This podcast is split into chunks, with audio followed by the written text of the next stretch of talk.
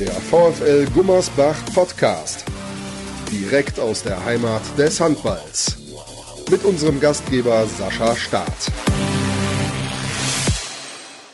Es gibt einen neuen Podcast. Es gibt ja zuletzt viele neue Podcasts. Ich weiß nicht, ob mein Gast heute Podcasts hört, da sprechen wir auch gleich mal drüber. Erstmal möchte ich euch willkommen heißen zum VfL Gummersbach Podcast direkt aus der Heimat des Handballs.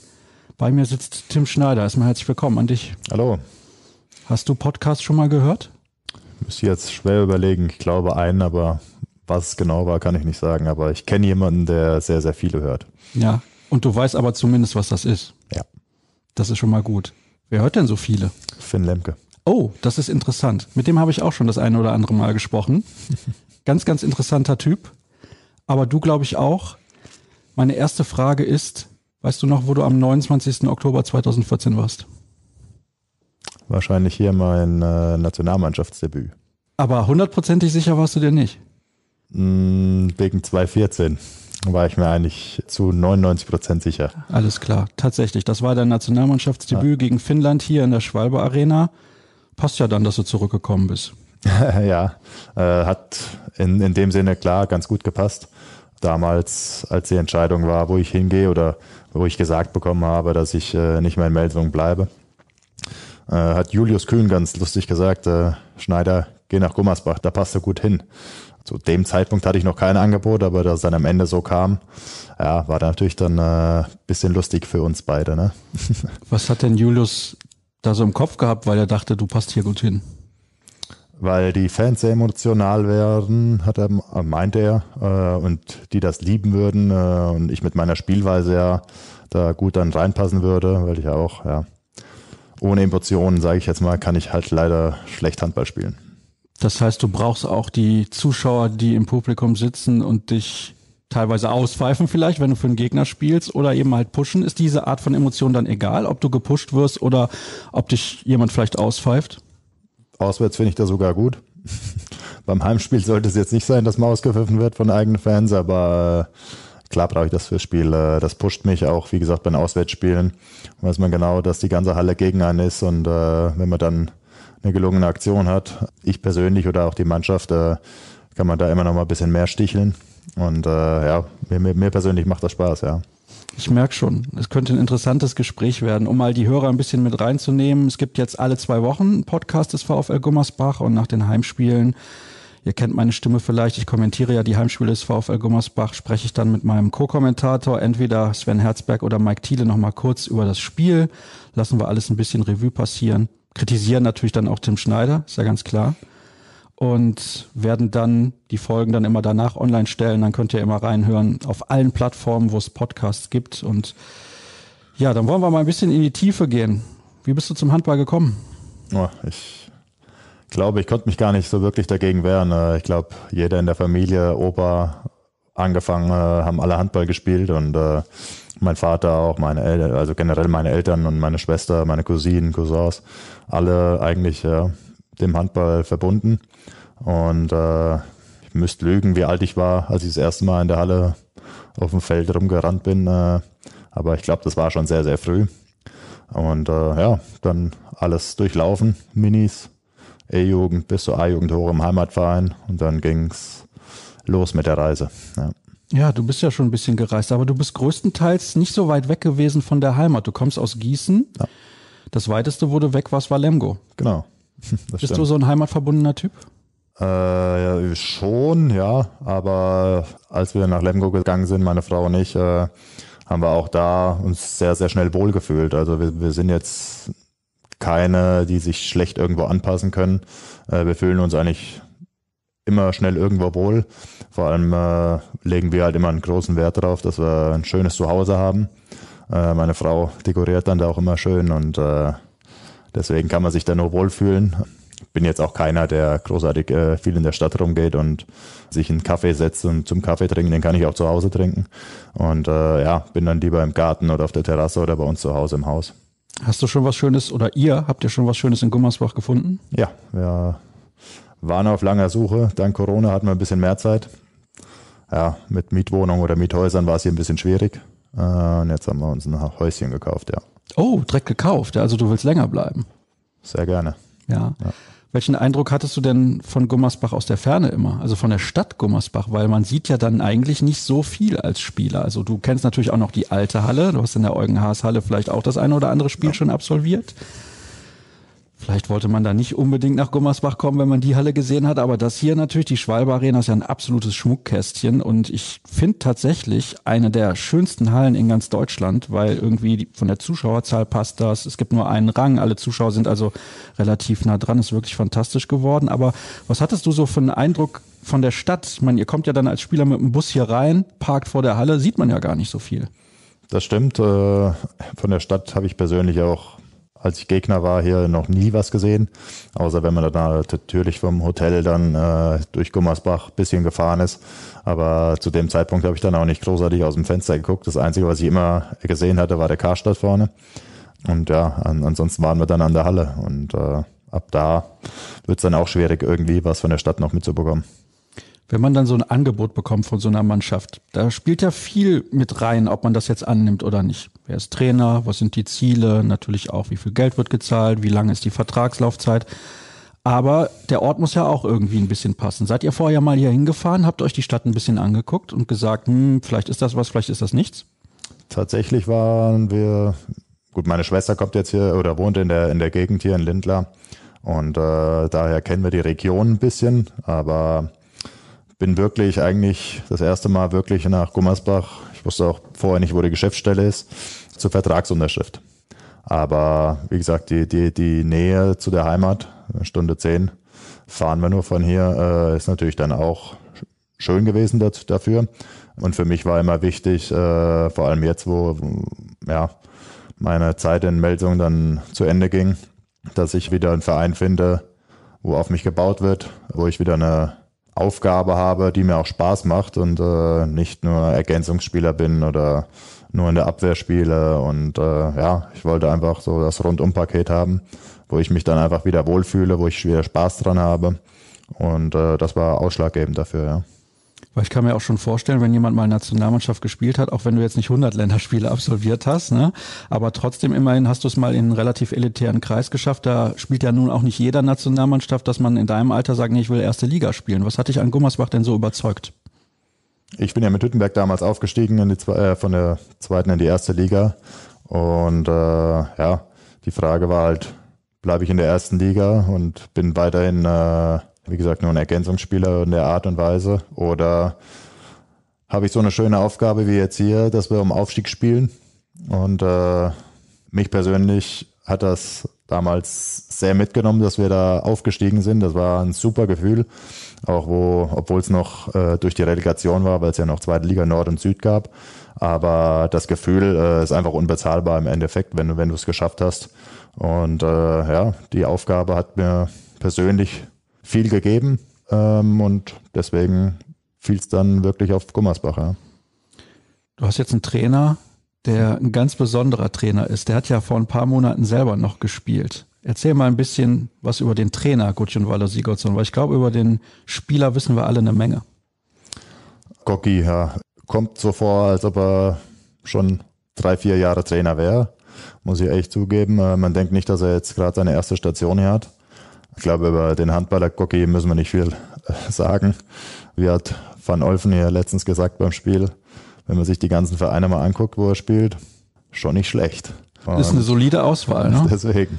Und äh, ja, ist ein ruhiger, besonderer Trainer, der natürlich dann auch mal aus der Haut fahren kann, wenn wir nicht das machen, was er will. Aber an für sich ist er sehr offen.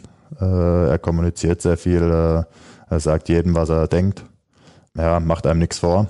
Und äh, auch taktischer Hinsicht ist er perfekt schon.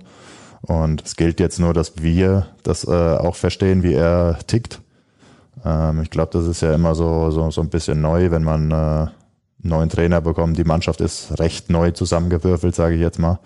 Und äh, von daher muss man immer erstmal auschecken, wie, wie tickt er wirklich und äh, was will er und und und. Aber bisher bin ich voll auf zufrieden. Ja wenn man dann so einen Trainer hat, der neu mit dabei ist und einen Namen aber schon hat, natürlich, weil er so ein herausragender Handballer war und der kommt dann zu einem und sagt, pass mal auf, du bist zwar auch neu, aber ich könnte mir sehr gut vorstellen, dass du hier mein Mannschaftskapitän wirst. Wie geht man dann damit um? Ist man dann erstmal stolz oder vielleicht auch verwundert? Ich muss ehrlich sagen, darüber hatte ich mir anfangs gar keine Gedanken gemacht. Äh, er kam dann irgendwann auf mich zu und sagte, dass er mich gerne als Kapitän haben würde und fragte mich, ob ich das machen will. Und für mich ist das eine besondere Ehre, vor allem auch hier beim VfL Kapitän zu sein. Ähm, aber wie gesagt, auch ein, auch ein äh, ja, großer Vertrauensbeweis von ihm. Und von daher möchte ich das so 100% umsetzen, möchte meinen Mitspielern immer helfen können, wann auch immer, selbst wenn sie, keine Ahnung, mit der Freundin Probleme haben oder nicht. Weiß nicht, ob ich dann vielleicht der beste Ansprechpartner bin, aber. Vielleicht besser deine Frau dann. kann sein, ja. Oder, ja, aber wie gesagt, ich will einfach für alle da sein. Ja, und da bemühe ich mich auch sehr und äh, will auch im, im Goki das Vertrauen einfach wieder zurückgeben, ja. Merkst du schon, weil ihr ja eine relativ junge Mannschaft seid? Also natürlich gibt es ein paar ältere, das ist klar, wie Bosovic, wie Alexander Herrmann, die schon lange mit dabei sind im Profigeschäft, aber es gibt viele junge Spieler in dieser Mannschaft. Kommen die zu dir und fragen, hör mal zu, Tim, erzähl mir doch mal was, wie kann ich das und das besser machen? Ist das tatsächlich so oder denkt man das immer nur so von außen? Also ich glaube, während dem Training oder so äh, fällt den Jungen das nicht so wirklich auf. Wenn ich was sehe, dann sage ich denen das, dann merkt man aber auch schon gleich, dass sie einem zuhören. Ähm, und von daher, ja, können gerne auf mich zukommen, aber wie gesagt, im Training ist dann meistens so, dass sie mit sich selbst beschäftigt sind und mit sich selbst hapern oder was auch immer. Aber wie gesagt, wenn ich was sehe, dann äh, komme ich dann auch auf die zu. Vielleicht ändert sich's ja noch. Du hast ja auch Kapitäne gehabt in deinen alten Mannschaften, als du selber junger Spieler warst. Sagen wir mal in, in Wetzlar. Das war ja so deine erste Erstligastation. Wer war damals Mannschaftskapitän und was hat der dir mitgegeben? Boah, wer war das? Ich glaube Gregor Verum. Oh, das ist aber auch schon wirklich lange her dann. ja. Ich glaube Gregor Verum war das, ja. Nee, ich glaube, ja, Klausi war für mich immer, äh, ich konnte auch immer mit allen Sachen zu ihm kommen. Ich habe ihn auch immer mit den Spielen dann genommen, äh, damit seine Frau mit dem Auto nachfahren konnte. Und dadurch hatte ich eigentlich auch viel Kontakt mit ihm. Er persönlich war immer ein ruhiger und besonnener Mensch, auch äh, auf dem Feld. Er war jetzt nie einer, der wirklich laut geworden ist aber der alles irgendwie immer im Überblick hatte. Und äh, ja, das fand ich an ihm eigentlich mit das Wertvollste, was man sich so mitnehmen konnte in dem Moment. Weil die, die Mannschaft war nicht so jung damals. Deswegen. Was mir auffällt, also du machst einen sehr ruhigen und besonnenen Eindruck, wenn du das gerade schon bei jemand anderem erwähnt hast. Mhm. Das ist ja ein kompletter Kontrast eigentlich zu dem, wie man dich auf dem Spielfeld kennt. Das stimmt, ja. Woher kommt denn dieser extreme Kontrast? Weil ich glaube, man kann es schon als extrem bezeichnen. Oder übertreibe ich da jetzt? Naja, ich glaube schon, dass ich auf dem Feld ein anderer Mensch bin. Also zu Hause, wie gesagt, privat äh, bin ich schon eher der Ruhige. Ähm, aber sobald ich auf dem Feld bin äh, mit den Zuschauern und alles, dann strömt das einfach aus einem raus. Ja, wie gesagt, ich brauche auch die Emotionen. Ich muss die aufnehmen, aber auch wieder abgeben. Und ich glaube, es gehört aber beim Handball auch mit dazu. Meiner Meinung nach zumindest. Also eure Melsunger Mannschaft, die war schon relativ emotional, ne, was so den einen oder anderen Charakter angeht. Oder vertue ich mich da jetzt? Ja, das stimmt wohl. Ja. Die Müllers, ich, da waren schon ja, einige Granaten von Emotionen her dabei. Ja. Aber wie gesagt, jeder, jeder Mensch ist ja anders. Der, der eher der ruhige auf, dem, auf, dem, auf der Platte ist, da habe ich auch nichts dagegen. Klar würde man sich wünschen von äh, gewissen Spielern dann, dass sie auch mal aus sich rauskommen. Aber wie gesagt, jeder ist da anders und das gilt einfach zu respektieren. Ja, du kannst das ja in gewisser Weise vorleben, gerade den jungen Spielern. Aber ich glaube, auch wenn du ein junger Spieler bist, vielleicht bist du dann ja auch ein bisschen schüchtern in dem Zusammenhang, dass du jetzt nicht irgendwie ja groß aufmucken willst. Ne? Also es gibt ja dann halt die Führungsspieler, die schon ein bisschen älter sind und in der Regel mit, weiß ich nicht, 2022 ist man da zurückhaltend. Oder warst du immer schon so? Nee, äh, als junger Spieler war ich auch anders. Äh, ich denke, mit seiner, in, in, in meiner Karriere oder jeder, jeder in seiner Karriere lernt ja von Jahr zu Jahr. Ähm, und irgendwann kommst du auch an den Punkt, wo du, wo du dann auch, ja, sage ich jetzt mal, das Standing hast in der Mannschaft, wo dann auch gewisse Leute dann auf dich hören oder dein Wort einfach Gewicht hat. Und ich glaube, da es kommt dann einfach nach der Zeit. Also wie gesagt, als, als junger Spieler wenn ich das Maul aufgerissen hätte, da wäre ich mal kurz in der Luft zerpflückt worden, wahrscheinlich im Training, ja. Wer muss hier besonders aufpassen von den Jungen, dass du den im Training zerpflückst? von den Jungen eigentlich niemand. Also da sind sie, ja, wie ich früher, sage ich jetzt mal, dass sie eher zurückhaltend sind und äh, ja, auch Sachen aufsaugen. Aber Lukas Blom redet immer ein bisschen viel, aber. Bisschen zu viel, sagst du? Ja, aber das ist halt seine Art. Aber so einen brauchst du auch in der Mannschaft, daher alles gut. Hast du ihn schon ein bisschen zurechtgestutzt? Na, brauchen wir nicht. Dem seinen Mund kann man leider nicht abstellen. Okay. Ich hoffe, er hört rein. Demnächst wird er dann hier zu Gast sein. Schönen Gruß schon mal an Lukas Blome. Vielleicht lade ich den dann direkt beim nächsten Mal ein und der erzählt mir, der Schneider, der redet überhaupt nicht. Der Kapitän, der ist so ruhig, wie soll der das machen? Ja, aber Spaß beiseite. Also das ist auf jeden Fall eine interessante Geschichte. Du zum ersten Mal Kapitän und gerade auch bei so einem Verein mit so einer Historie wie dem VfL Gummersbach. Und da treten wir, glaube ich, vielen anderen Vereinen nicht zu nahe, wenn man sagen, das ist einer der Traditionsvereine im deutschen Handball. Das ist ja ganz klar. Also wir sitzen hier in der VfL-Loge in der Halle und da hängen so alte Trikots. Das finde ich ja auch schon teilweise sehr beeindruckend. Wir haben hier noch Spieler aus der jüngeren Vergangenheit, wie Simon Ernst oder Geoffrey Kranz. Frank von Behren hängt hier mit einem Nationalmannschaftstrikot, Odi Derath. Also das ist schon relativ schick gemacht. Ich war hier vorher noch nie drin. Ah, Kinshin Yoon hängt hier auch. Gegen vier Trikots habe ich schon gespielt. Und wie sah das aus sportlich? Von Bern war, glaube ich, nicht mehr hier. Der war dann in Menden. Jun war in Hamburg damals, glaube ich, dann schon. Gut, Simon natürlich noch hier. Ähm, und Kranz natürlich auch hier, klar. Und äh, oh, wo spielt er jetzt in Frankreich? Da habe ich auch gegen ihn gespielt im ERF Cup mit Melsung. Sind wir leider krachend ausgeschieden. Dunkerque kann das sein? Nee, San Raphael. San Raphael, ja, das kann Ja. auch sein, ja. Ja, meine ich. Ja, und ja, ich meine, ne, von Bern war jetzt auch nicht mehr der Jüngste damals. Jun auch nicht. Simon war noch sehr, sehr jung. ja, alles anders gewesen als ja, jetzt. schöne Zeitreise ist das hier. Finde ich extrem schick. Also man ist ja dann selten als Kommentator in der Loge, als Spieler in der Regel auch nicht, weil man unten auf der Platte steht. Aber Hm. also, vielleicht sollte man mal hier so eine, so eine Hallentour irgendwie anbieten, damit die Fans sich das ansehen können. Ein bisschen Historie. Also ich finde es schick. Da stehen auch noch ein paar Pokale und ein alter Zeitungsausschnitt. VfL Hurra, Gummersbach bester Club der Welt. Also davon ist der VfL ja zumindest zwei, drei Zentimeter aktuell entfernt. Was hast du denn so einen Eindruck von der Mannschaft bislang in der Vorbereitung gewonnen? Seid ihr gut aufgestellt? Also von meiner Meinung aus dürfen wir uns keine großartigen Verletzungen erlauben in der Saison. Wie gesagt, du hast schon, schon gesagt, wir haben viele, sehr, sehr viele junge Spieler, wo einfach noch die Erfahrung fehlt, das ist ja klar. Aber keine Ahnung, vielleicht ein Rückraumspieler würde uns vielleicht noch gut tun. Aber an sich sind wir auch so gut aufgestellt, wenn wir, wie gesagt, verletzungsfrei bleiben, finde ich. Ja, wir werden sehen, was jetzt am Freitag schon gleich passiert. Ich hoffe, dass wir gut ins Spiel kommen auf jeden Fall, damit wir die Saison auch gut starten können. Und dann bin ich für alles offen. Ich nehme an, du hast es nicht mitbekommen. Damals, da warst du ja noch in Melsung. In der letzten Saison war es meines Wissens nach das zweite Spiel der Saison in Schwartau. Das erste Spiel war zu Hause gegen Tusem Essen unentschieden und dann in Schwartau stand es irgendwann 1 zu 9. Nach 10 Minuten oder sowas. Oh. Ja, also können alle VfL-Fans sicher sein, dass das jetzt am Freitag nicht passiert. Das hoffe ich auf keinen Fall. Nee. Ich werde auf jeden Fall alles dafür geben, dass wir nicht so starten werden. Ja. Was ist denn für dich? Oh, jetzt geht hier das Licht aus. Müssen wir uns bewegen? Ist das Bewegungsmelder? Ich weiß es nicht. Zweimal, warte, Moment, ich mach mal schnell. Ja.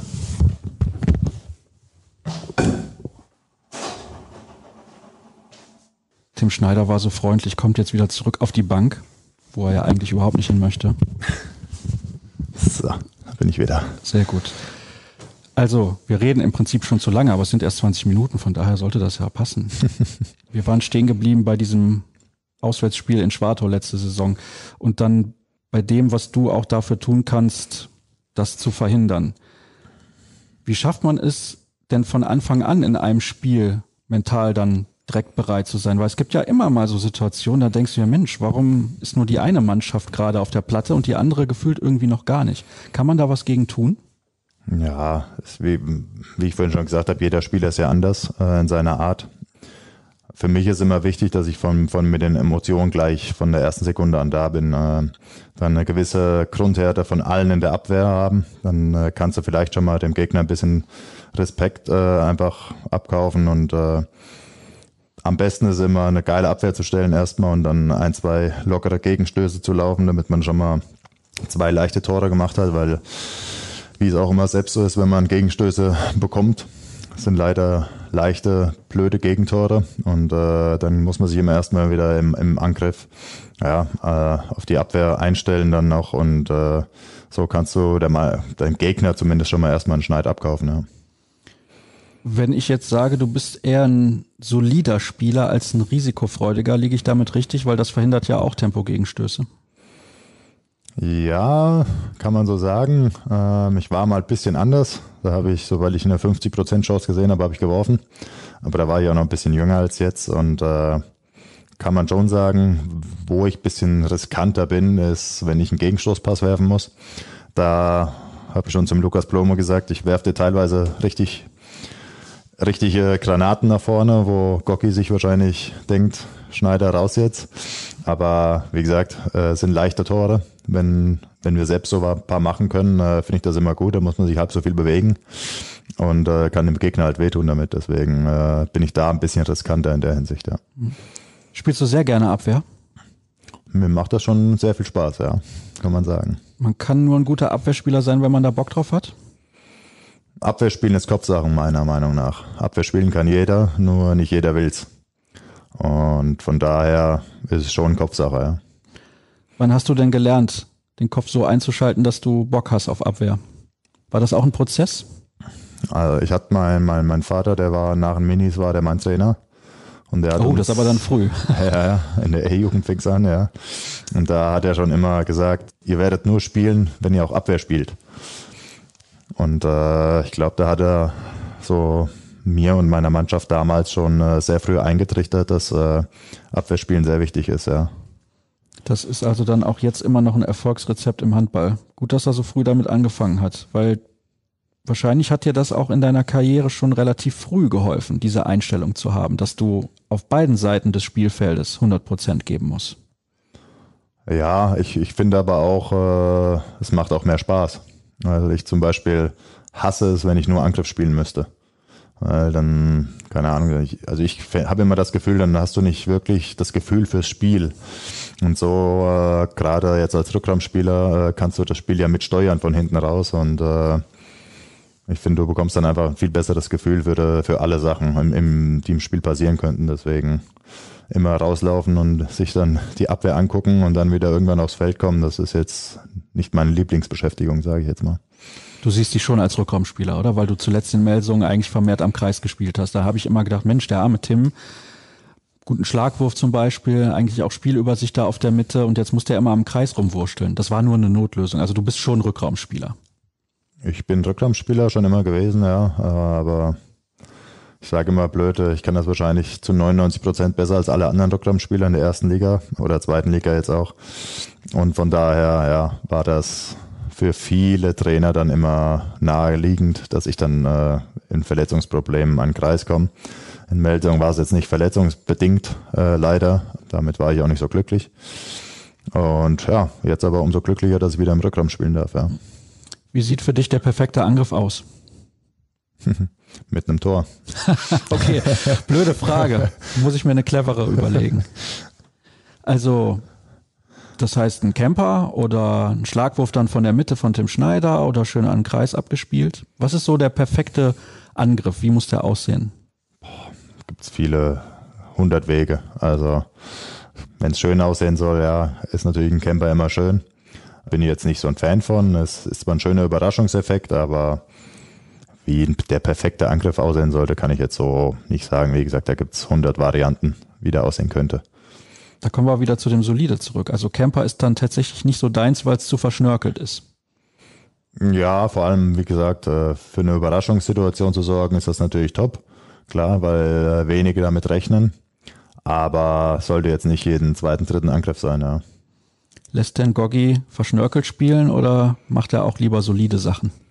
Auch eher der solide, ja. Äh, freut sich aber immer, wenn mein Camper eingestreut wird. Äh, da geht ins Herz auf, sagt er immer. Aber ja, wie gesagt, ich meine, er ist auch ein Außen gewesen. Ne? Ähm, da freut er sich dann noch mehr, wenn er auch einen Camperpass bekommt. Und von daher ist er schon immer dafür, wenn wir mal in gewissen Situationen einen einstreuen könnten. Wenn ein neuer Trainer kommt, dann sagt man ja immer, es braucht ein bisschen Zeit. Das ist bei Spielern ja auch so. Also du bist jetzt auch neu hier. Was glaubst du, wie lange wird das dauern, bis ihr das System von Gorgi verinnerlicht habt? Ich finde, wir sind auf einem guten Weg. Äh, wir machen uns aber meiner Meinung nach noch zu viel den Kopf, das immer auf den Punkt spielen zu müssen und äh, sehen immer nur die Situation, die wir spielen sollen, aber nicht, was dann daraus resultieren kann, wenn die Anspielstationen zugestellt sind. Äh, und von daher glaube ich, dass wir teilweise immer mal einen Kopf ausmachen müssen einfach und einfach sehen, was vor uns ist. Wie lange das dauert, ja, das ist schwer zu sagen, aber ich denke schon, dass wir da noch ein bisschen brauchen. Wie gesagt, dass wir uns auch komplett auf äh, Gocki dann halt auch einstellen können, damit jeder weiß, wie er genau tickt und und und. Aber trotz allem finde ich, ist schon äh, das, was wir gemacht haben. Wenn, wenn ich die ganzen Testspiele sehe, haben wir gegen Erlangen war, glaube ich, das erste Spiel eine katastrophale erste Halbzeit gespielt. Da haben wir auch noch nicht äh, allzu viel äh, miteinander trainiert, sage ich jetzt mal. Und dann die zweite Halbzeit haben wir nur durch den Willen gut gespielt. Und dann hatten wir gegen Lemgo noch so, so einen Schlenker drin, wo wir auch die zweite Halbzeit komplett in Sand gesetzt haben. Aber die erste Halbzeit super gespielt haben, mit einem geführt haben. Ähm, und ansonsten, ja, fand ich das beste Spiel, was wir gemacht haben in Melsung, wo wir nur mit fünf Toren verloren haben, aber immer noch einige technische Fehler und Fehlwürfe drin hatten. Und wenn wir das alles einigermaßen mehr abstellen, denke ich, geht schon schön dahin, wie Gogi das äh, sich auch vorstellt, ja. Sind ja auch alles Erstligisten, also das sind ja nicht irgendwelche Mannschaften, mit denen ihr euch da gemessen habt, muss man ja auch mal sagen. Das stimmt, ja. Wie gesagt, äh, vielleicht kam Erlangen und Lemgo vielleicht äh, ein Tick zu früh, keine Ahnung. Ähm, aber gegen Krefeld haben wir, glaube ich, mit 16 gewonnen, äh, die jetzt abgestiegen sind, aber ich glaube auch ein paar gute Verpflichtungen gemacht haben für die dritte Liga, ähm, die auch, glaube ich, wieder hoch wollen. Und ja, gegen Dormagen haben wir dann auch die zweite Halbzeit, ja, eigentlich schon die erste Halbzeit nach einem guten Start die erste Halbzeit noch ins Sand gesetzt, so dass wir mit dem Unentschieden in die Halbzeit gingen und dann haben wir die erste Viertelstunde wieder verschlafen in der zweiten Halbzeit und dann auch wieder nur durch Wille und Kampf noch zum Unentschieden, äh, also am Ende geschafft. Äh, ja, in, in, wenn man es so sieht, muss man, müssen wir einfach konstanter werden. Das, das ist Fakt. Also wenn ich das jetzt nicht komplett falsch mitbekommen habe, man möchte ja schon aufsteigen, oder? Das war mein Ziel, als ich unterschrieben habe. Und da werde ich persönlich auch nichts dran ändern, ja. Also das ist schon offensiv. Wenn alle einen äh, auch noch zum Aufstiegskandidaten Nummer eins wählen, dann äh, ja, muss man das auch annehmen. Äh, ich persönlich bin kein Fan jetzt davon zu sagen, ja, nee, wir wollen um Aufstieg mitspielen, ja, wenn es nicht klappt, ist auch nicht verkehrt, ne, aber ich weiß, wie schön es sein kann, wie hart die Saison aber auch wird und von daher arbeite ich einfach auf das Ziel darauf hin, dass wir am Ende aufsteigen und zusammen mit den Zuschauern hoffentlich wieder feiern können, ja. Oh, das wäre toll, wenn dann wieder Zuschauer in der Halle sind, vor allem wenn die Mannschaft aufsteigt. Das wäre grandios, das ist gar keine Frage. Das wird dir schon ein bisschen abgehen am Anfang, mit wenigen oder fast gar keinen Zuschauern zu spielen, weil du ja eben so betont hast, du brauchst das. Ja, das, die Vorbereitungsspiele sind ja sonst immer äh, auch nur mit 150 Zuschauern, keine Ahnung, vielleicht auch 300, je nachdem, wie die Halle ist, gewesen in der Vorbereitung. Aber dieses Jahr war es schon extrem am Anfang ohne Zuschauer da sich, sich selbst halt äh, zu pushen, äh, das wird eine große Aufgabe für die ganze Mannschaft. Aber das, für dich im Speziellen? Auch, ja, klar. Aber wie gesagt, wichtig ist, dass wir uns alle als Mannschaft äh, pushen und von der ersten Sekunde an da sind. Und wenn wir das mit am besten hinbekommen, denke ich auch, dass wir sehr, sehr gute Chancen haben, unser Ziel zu erreichen. Und ja, ich kann es, wie gesagt, nur hoffen. Wir müssen auf jeden Fall daran arbeiten, dass wir die Emotionen von Anfang an äh, im Spiel haben. Auch wenn es wenige Zuschauer sind, aber ja, ich glaube 800 sind zu erwarten, glaube ich, jetzt in Bad Schwartau. Und von daher hoffe ich, dass wir da auf den Punkt bereit sind. Wie wirst du das denn machen? Bist du jemand, der vorm Spiel Musik hört, um sich heiß zu machen? Oder machst du das in der Kommunikation mit deinen Mitspielern oder dass du denen irgendwie mal einen Klaps auf die Schulter gibst, wenn ihr dann aufs Feld lauft? Wie sieht das bei dir aus? Also bei mir kommt das eigentlich immer erst so nach dem Warmmachen. Beim Warmmachen bin ich noch die Ruhe in Person. Ähm, und danach, wenn es nochmal in die Kabine geht, kurz vorm Einlauf, da ist eigentlich so, dass ich in Meldungen haben sich immer alle beschwert, dass ich den Rücken kaputt hauen würde. Aber ja, ich brauche es. Ich freue mich auch, wenn, wenn Stübi jetzt hier, ja, ist auch so einer, der das braucht der mir dann noch eine gibt. Äh, das pusht mich dann schon ein bisschen mehr, als wenn man nur jetzt äh, High Five gibt. Das ist dann so ein bisschen ja, Larifari meiner Meinung nach. Und äh, aber wie gesagt, ist jeder anders. Ich brauch's und von daher werde ich das hier auch genauso machen. Du hast eben schon angesprochen, das wird eine harte Saison. Okay, jetzt gibt's am Freitag dieses Spiel in Bad Schwartau. Das wird generell schon mal hart, weil das eine gute Mannschaft ist.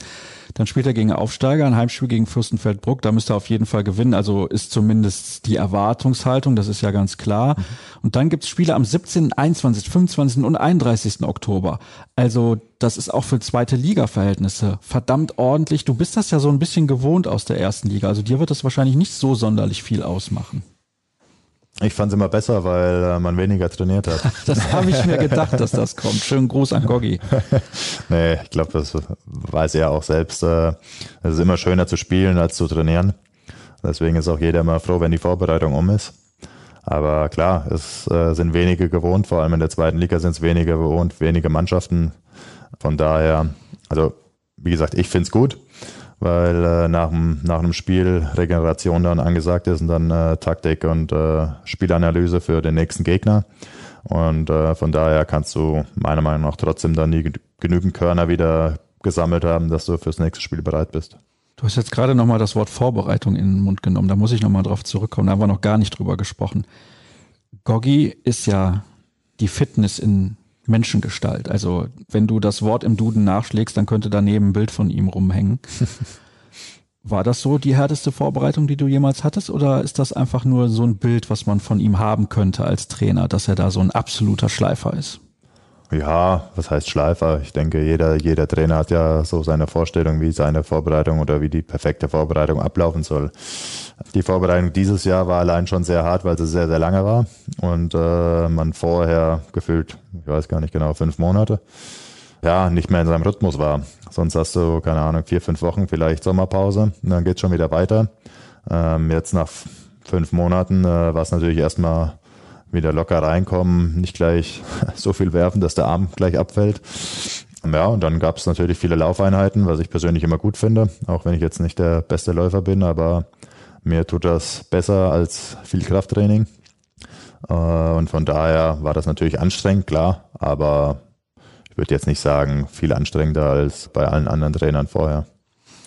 Um so langsam aber sicher zum Ende des Gesprächs zu kommen, was wirst du jetzt gleich machen, wenn du hier fertig bist? Gehst du irgendwie Mittagessen oder machst du das zu Hause? Weil du hast ja eben gesagt, du bist jemand, der nicht unbedingt am Café sitzt, also wirst du dann eher zu Hause essen und bist dann lieber für dich, auch mit deiner Frau. Ich weiß nicht, ob ihr schon Kinder habt oder sowas. Also, was ist so dann dein normaler Tagesablauf nach dem Training? Wie gestaltest du das? Ja, vor dem Training ist natürlich erstmal aufstehen, ja klar, mit äh, meiner Frau und meinem Sohn frühstücken. Ähm, dann fahre ich in die Halle. Morgens ist das eigentlich schon immer eine Stunde vorm Training, bin ich eigentlich schon da. Mache dann ein paar Übungen noch, um einfach fürs Training gut gewappnet zu sein, einfach, äh, dass ich einfach ja, schon ein bisschen durchbewegt habe alles. Nach dem Training fahre ich dann nach Hause, esse da. Wenn meine Frau und mein Sohn zu Hause sind, was sie jetzt gerade nicht sind, essen wir Mittag zusammen. Dann lege ich oft einen Kleinen noch ins Bett zum Mittagsschlaf. Und ja, dann geht's auch meistens schon so um kurz vor drei wieder in die Halle, weil um vier Uhr Training ist. Und nach dem Training dann wieder nach Hause, Abendessen. Dann noch ein paar Sachen machen, die vielleicht noch erledigt werden müssen. Und dann geht's auf die Couch, bisschen Fernseh gucken und dann danach ins Bett. Das klingt mir nach einem sehr geregelten Tagesablauf. Bist du so ein ordentlicher Typ? Meine Frau wird jetzt sagen, nein, ich bin kein ordentlicher, aber ich habe eine andere Ordnung als sie, sagen wir es mal so. Ah, das Chaos ist deine äh, Ordnung. Nein, das nicht. Kann auch Raul vielleicht jetzt demnächst bestätigen, dass ich eher ordentlicher bin als vielleicht andere Männer, da er am Donnerstag das erste Mal mit mir auf dem Zimmer sein wird. Ja, aber meine Frau ist schon sehr ordentlich in der Hinsicht, deswegen äh, fällt das wahrscheinlich nie so auf, dass ich auch ordentlich bin, aber ich lasse dann schon lieber mal was auf dem, auf dem Esstisch liegen, äh, weil ich sage, ich brauche das später noch, aber meine Frau stört es dann halt, wenn es da liegt. Und von daher, also ich würde schon sagen, dass ich ordentlich bin. Wie alt ist euer Kind? Er ist im Mai eins geworden. Okay, also, bald anderthalb. Kita und sowas ist aktuell noch gar kein Thema. Ist schon in der Kita, ja. Ah, okay, tatsächlich. Also es geht ja mittlerweile immer ein bisschen früher los, aber also das bedeutet im Endeffekt alles ganz geregelt und durchstrukturiert mehr oder weniger, zumindest bei dir im Kopf, nicht auf dem Esstisch. Das ist ja dann nochmal was anderes. Guckst du denn selber viel Sport auch? Interessierst du dich für andere Sportarten? Ja, ich gucke sehr gern Fußball. Bin jetzt kein Fan, aber von irgendeinem Verein. Äh, ich gucke einfach generell gern Fußball. Basketball gucke ich auch gerne mal, wenn es passt. Football haben wir jetzt äh, die letzten zwei Jahre öfters mal geguckt mit Melsung, wenn wir vom Auswärtsspiel nach Hause gefahren sind im Bus. Ja, Tennis, also schon einiges, sage ich jetzt mal. Ist das dann der Standard abends oder gibt es auch irgendwie mal eine Serie, die geguckt werden darf? Serie gucken meine Frau und ich auch öfters, ja. Aber da muss ich immer ein bisschen vorgucken, um zu gucken, was ihr gefallen könnte. Das heißt, ich gucke ein bisschen mehr als meine Frau, aber wenn ich was gefunden habe, wo ich sage, das könnte ihr gefallen, gucken wir das dann auch zusammen. Was ist deine aktuelle Serienempfehlung?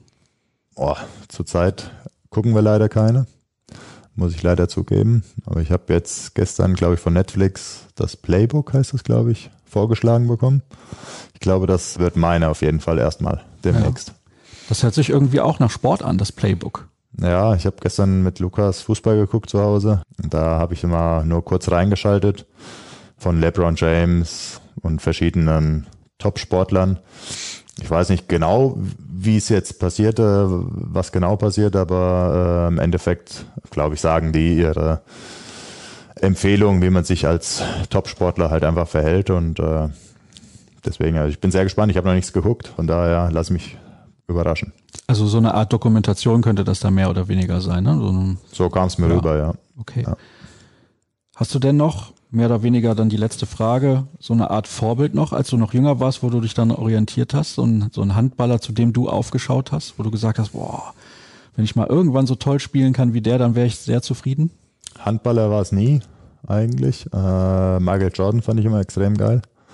Ja, weil er einfach jedes Spiel an sich gerissen hat und ja, ich glaube, einen Rekord nach dem anderen Jahr gebrochen hatte. Und von daher war es Michael Jordan damals, ja. Trete ich dir zu nah, wenn ich sage, dass du nicht so hoch springen kannst wie Michael Jordan? ich glaube, das weiß jeder. Also da hat das mit der Vorbildfunktion nicht so ganz funktioniert. Nein. Aber der Ehrgeiz ist bei dir auf jeden Fall vorhanden, auch wenn ich glaube, dass wenige Sportler in der Historie so ehrgeizig waren wie Michael Jordan. Ich meine, das ist natürlich ein absoluter Ausnahmesportler. Mhm. Wenn wir uns dann zum Ende der Saison vielleicht nochmal hier treffen, kommt drauf an. Ich weiß ja nicht, ob alle Spieler mit mir sprechen wollen, dann, dann muss ich dich mehrfach einladen. Was glaubst du? Worüber sprechen wir dann? Über einen Aufstieg in die erste Liga? Ich würde es mir wünschen, auf jeden Fall, ja. Das ist jetzt zu einfach. Du darfst ruhig konkret werden. Ich weiß, ihr Sportler seid in der Regel immer sehr zurückhaltend, weil ihr dann hinterher natürlich an euren Aussagen auch gemessen werdet, aber du hast ja eben auch klipp und klar gesagt, Aufstieg hast du schon mal mitgemacht. Das war für dich so ein prägendes Erlebnis. Du nimmst auch diese Favoritenrolle an. Mhm. Also kannst du ja jetzt auch sagen, wir steigen auf. Kann ich, also, aber ich bin kein Hellseher. Deswegen äh, würde ich es mir wünschen, dass wir nach der Saison dann darüber reden. Von mir aus auch, wie wir gefeiert haben. Ähm, aber wie gesagt. Es wäre schade, wenn du dich daran dann noch erinnern kannst. Ah, ein, zwei Sachen bestimmt. Nein, aber wie gesagt, du kannst nie voraussehen, was alles passiert mit Verletzungen und alles da.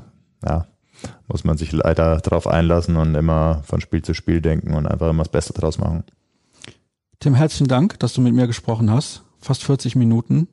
Das ist ordentlich. Und da du das ja noch nie vorher gemacht hast, Podcast, weißt du jetzt auch, wie es funktioniert. Ich hoffe, es hat euch da draußen, liebe Hörer, auch einigermaßen Spaß gemacht. Und es geht ja dann bald auch wieder los. Auswärtsspiele des VfL sind genauso auf Sport Deutschland TV zu sehen wie die Heimspiele. Das ist auch eine schöne Geschichte. Wir hören uns dann wieder am 10. Oktober beim Heimspiel gegen den TUS Fürstenfeldbruck, gegen den Aufsteiger. Gibt es tatsächlich die Stadt? Ich habe irgendwie immer gedacht, es gibt nur das Kennzeichen FFB. Nee, ich habe auch da schon mal gespielt. Äh, zum, oh. War zwar damals nur ein Jubiläumsspiel mit Lemgo, aber da war ich schon mal, ja. Tatsächlich. Also das Bielefeld Süddeutschlands mehr oder weniger. Es gibt es tatsächlich. Gut, dann sage ich nochmal herzlichen Dank an dich, Tim, und an euch da draußen. Alles, was ihr wissen müsst rund um den VfL Gummersbach, findet ihr natürlich auf den ganzen sozialen Kanälen des VfL. Da gibt's auch die Informationen, wann es die nächste Folge gibt und so weiter und so fort. Und ja, dann bleibt mir nichts anderes, als mich zu verabschieden und mich nochmals zu bedanken. Und am 10. Oktober gibt's dann die nächste Ausgabe nach dem Spiel und natürlich auch das Heimspiel. Bis dahin. Tschüss.